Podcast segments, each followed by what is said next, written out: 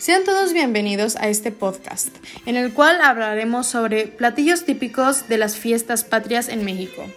En primer lugar tenemos los sopes y quesadillas. Deliciosos son los sopes guisados con sus frijolitos refritos y acompañados de pollo o res, dorados de una buena ración de lechuga y su guacamole o salsa. Ni hablar de las quesadillas que hay para todos gustos, queso, champiñones, flor de calabaza, chicharrón, carne de res, pollo o combinadas.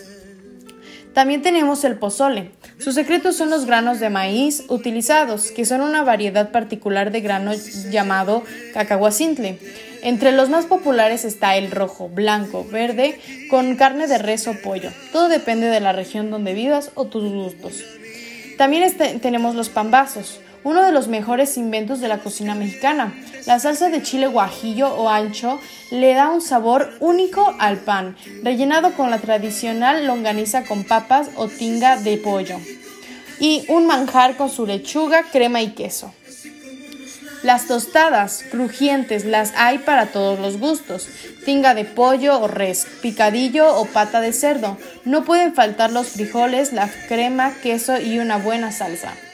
Chiles en nogada, un platillo que representa la bandera de México. El chile poblano relleno de un guisado de picadillo y frutas, bañado con crema de nuez, perejil y granada.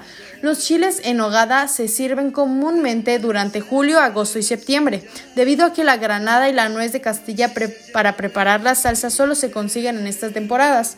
Y estos son más típicos en el estado de Puebla, ya que en el estado de Puebla es muy fácil llegar a encontrar un chile en nogada en estas épocas ya mencionadas. En otros estados es un poco más difícil o muy difícil encontrar un chile en nogada. Las enchiladas, un clásico para los mexicanos. Hay infinidades de tipos de enchiladas, verdes, de mole, enjitomatadas, potosinas, norteñas, en fin. Eso sí, siempre acompañadas de pollo, mucha crema y quesito. Pancita, no a todos les gusta este caldillo en chile rojo que entre más picoso mejor sabe. Si no lo has probado, no pierdas más tiempo. También se dice que es ideal para la resaca del 16 de septiembre. Mole. Su elaboración implica la utilización de diferentes chiles, chocolate y algunas semillas como las nueces, pistaches y ajonjolí, además de especias como la canela y el clavo. Existen diferentes versiones, aunque las más famosas son el mole negro de Oaxaca y el mole poblano. Se recomienda combinarlo con arroz y pollo. Los tamales, algo muy típico y muy delicioso que todos los mexicanos, un buen mexicano debe amar. La palabra tamal proviene del náhuatl tamali, que significa envuelto, pero al abrir sus hojas y oler ese vaporcito no podemos resistirnos.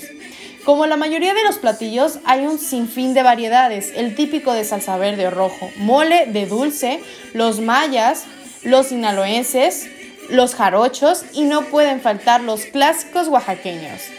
Bebidas, aguas de sabores, tequila y mezcal.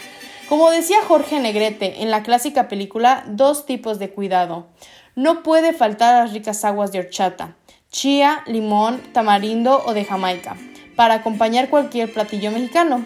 Y para no desentonar, ¿qué tal un buen tequila o un mezcal para gritar a todo pulmón, ¡Viva México! Y esto fue todo por hoy. Gracias por acompañarnos en este podcast.